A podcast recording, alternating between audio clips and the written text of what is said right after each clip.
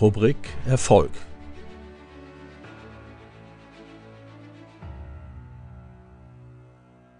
Angst ist geil. Das Herz muss brennen.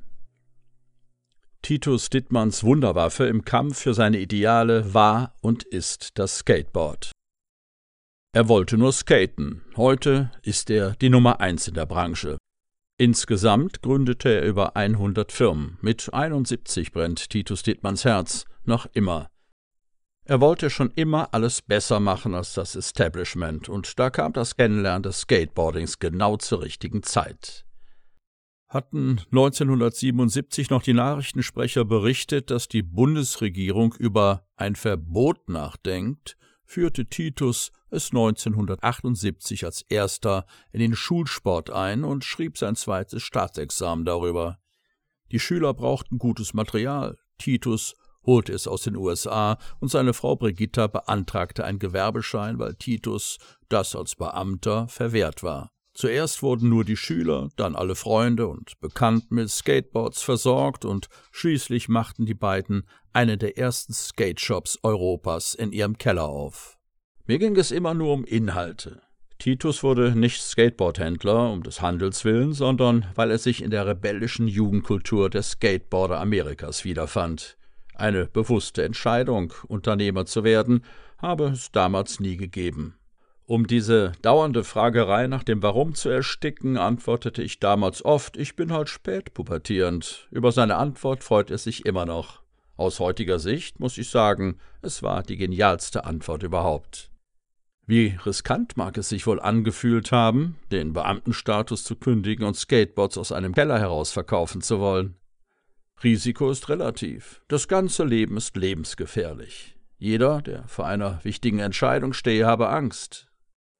Titus, mit dieser Angst muss ich mich auseinandersetzen, reflektieren, wovor habe ich eigentlich Angst? Was will ich erreichen und wie real sind meine Ängste?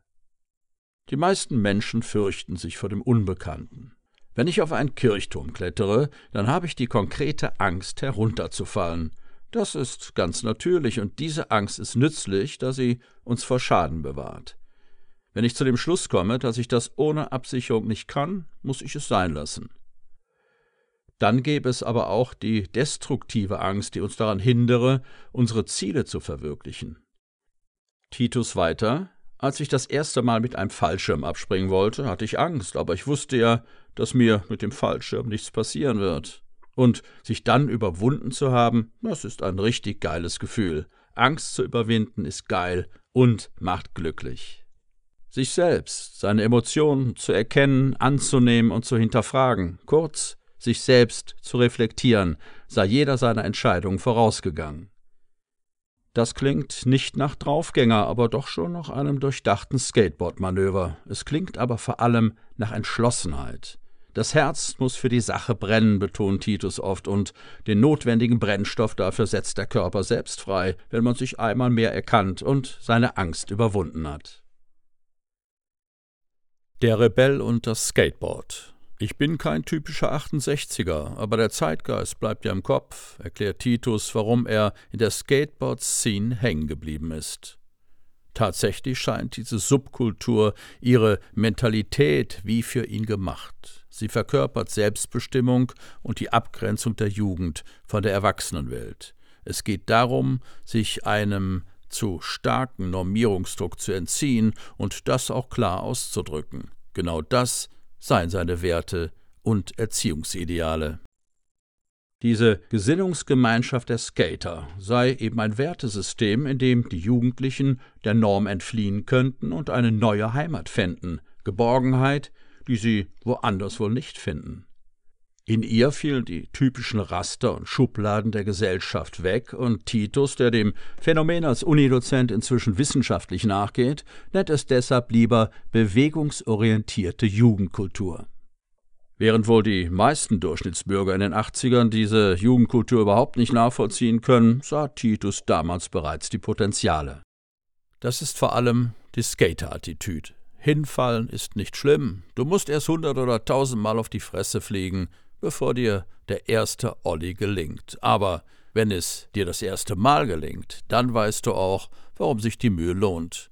Die Jugendlichen würden Frustrationstoleranz lernen, auch Selbstbeherrschung und Selbstüberwindung und sich mit der eigenen Angst auseinanderzusetzen. Wenn sie die Erfahrung vom Erfolg machten, präge sich ein positives Selbstbild und die Gewissheit einer Selbstwirksamkeit. Das gute Gefühl, das dabei entsteht, sei dann Motivation, immer weiterzumachen. Der entscheidende Unterschied zum konventionellen Sport sei, dass sich die Jugendlichen beim Skaten diese Lerneffekte innerhalb ihres eigenen Freiraums aneignen und der Erfolg als etwas Eigenes, als selbstbestimmt erarbeitet, erkannt würde. Wenn du andere führen willst, musst du erstmal lernen, dich selbst zu führen. Du musst dich selber kennenlernen und akzeptieren, dass Menschen emotionale Wesen sind und du auch es immer bleiben wirst. Diese Selbstreflexion lernt man aber nicht in einem Korsett aus Normen. Das heißt auch, die eigenen Grenzen kennenzulernen. Titus kann dafür Beweise anführen. Der bekannte Unternehmer und Gründer Frank Thelen, den Sie aus der Höhle der Löwen kennen, beschreibt es als Start-up-DNA. Hinfallen, aufstehen, die Welt verändern. In seiner Autobiografie bedachte er Dittmann mit über zwei Seiten und, wie die beim Skaten erlernte Frustrationstoleranz ihm half, erfolgreich zu sein. Die Skater-Attitüde Skate or Die erzeugt eine Zusammengehörigkeit und einen Frieden innerhalb der Gruppe, wie er nur unter Außenseitern möglich ist.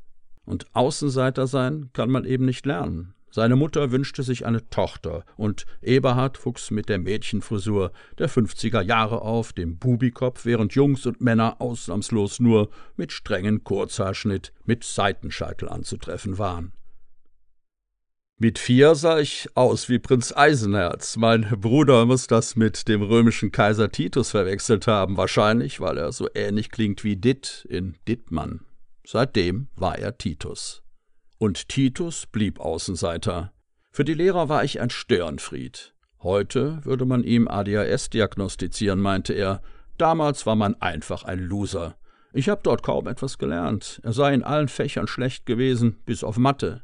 Das konnte er aber auch ohne Unterricht, weil es logisch war. Nur durch eine 1 plus in diesem Fach habe er das Abitur geschafft. Das musste er allerdings auf einem Internat in der Eifel nachholen. Dort, auf dem Land, wollte er unbedingt Auto fahren. An seinem 18. Geburtstag meldete er sein erstes eigenes Auto, einen Fiat, an. Damit war er der Erste an der Schule und eine Sensation. Allerdings konnte er, aus einfacheren Verhältnissen als seine Mitschüler kommend, mit seinen 10 Mark Taschengeld monatlich weder das Benzin noch den Unterhalt bezahlen. Aus der Not machte er eine Tugend.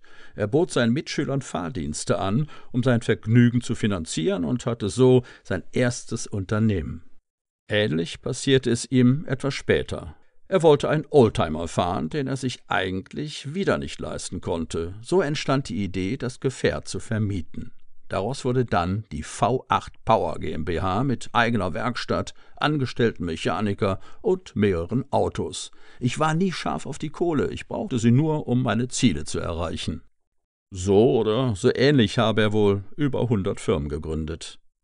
Vom Business keine Ahnung, scherzte er, nach dem Motto, alle haben gesagt, das geht nicht, nur einer, der hat's nicht gewusst und einfach gemacht. Das war ich. Deswegen ist er sogar froh, keine kaufmännische Ausbildung zu haben. Das engt dich nur ein, ist wie eine Bedienungsanleitung. Wenn du die hast, dann machst du nur das, was da drin steht. Aber Business ist so komplex, wenn du dich von dieser Box befreist, dann kannst du über den Tellerrand denken. Ohne eine kaufmännische Ausbildung spürte er auch manchmal im Nachteil zu sein. Wenn er den Jargon der Banker mit ihren Fremdwörtern und Fachbegriffen nicht verstand, drehte er den Spieß einfach um. Du musst starke Persönlichkeit haben, um auch gegen die arroganten Banker anzukommen. Meine Geheimwaffe war, einfach nachzufragen. Die meisten superschlauen Betriebswirte können nicht verständlich für Laien erklären, was sie da eigentlich erzählen. Die arbeiten viel mit Phrasen. Bücher und ihre Theorien vom Marketing und Betriebswirtschaft seien ja nicht grundsätzlich falsch, aber mit Menschenkenntnis, Pädagogik und Psychologie kann man alles machen, weil alles mit Menschen zu tun hat. Wenn man das Wertesystem seines Gegenübers erkenne und verstanden habe, wie er tickt, dann könne man viel mehr erreichen.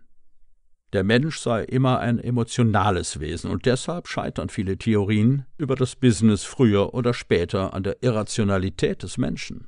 Dadurch entstünden dann aber Probleme, die man nur mit Intuition und Gespür lösen könne, nicht aber mit dem Tunnelblick eines betriebswirtschaftlichen Spezialisten.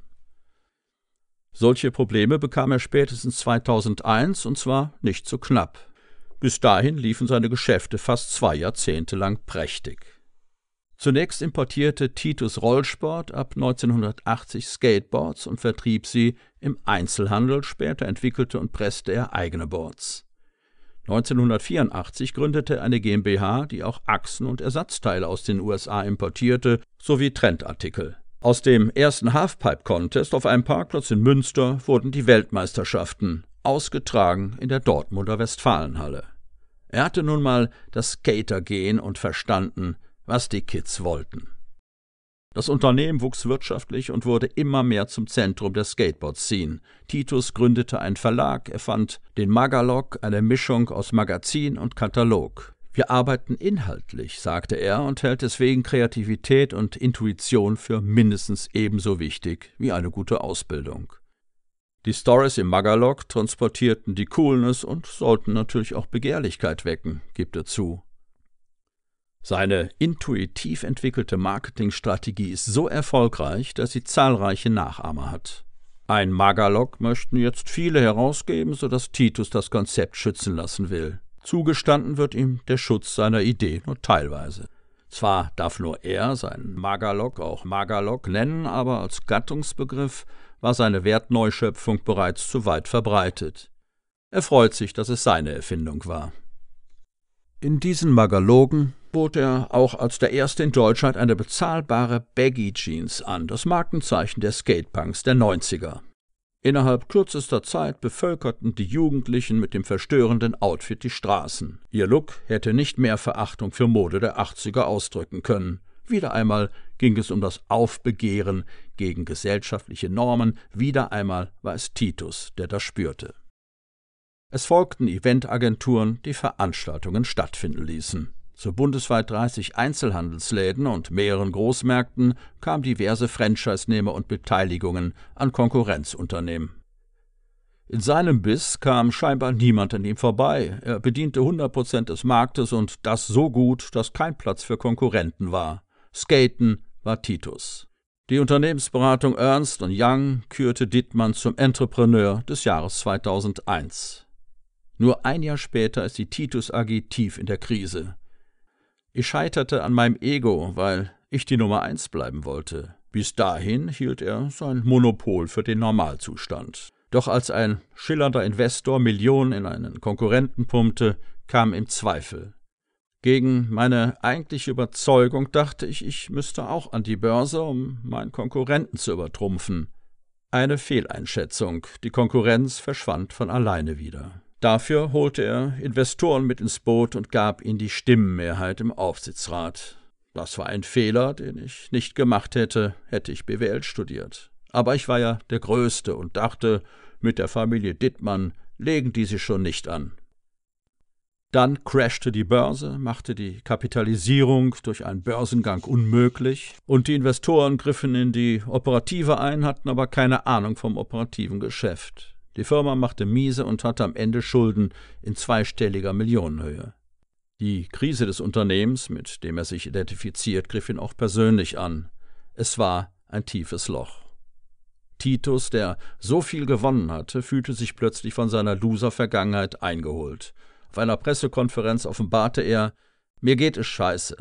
Die Öffentlichkeit, die ihn als erfolgreichen Macher kennt, reagiert bestürzt auf so viel Offenheit, aber ihn befreit es. Er wollte die Verantwortung übernehmen. Erst schickten die Investoren ihre Fachleute, die die Firma sanieren sollten, und dann die Bank. Die konnten die jährlichen Verluste verringern. Als er feststellte, dass sie Ware unter dem Einkaufspreis verscherbelten, platzte ihm der Kragen. Wozu brauche ich Berater, wenn die 800.000 im Jahr Verlust machen und eine Million kosten? Der Entschluss, ohne Berater weiterzumachen und dadurch 200.000 Gewinn zu machen, war einfach. Er sagte den Beratern damals ins Gesicht, was in ihm vorging. Ich habe keinen Bock mehr und wenn ihr so weitermachen wollt, hau ich ab und mache in Brasilien eine Rinderzucht auf. Von einem Tag auf den anderen habe er nie wieder etwas von diesen Leuten gehört. Jetzt wisse er auch warum. Sie wüssten zwar, wie man eine verschuldete Firma liquide hält und die Beraterhonorare zu kassieren, aber interessierten sich nicht für die Kunden oder für das operative Geschäft. Der Rennfahrer, der nicht gewinnen will.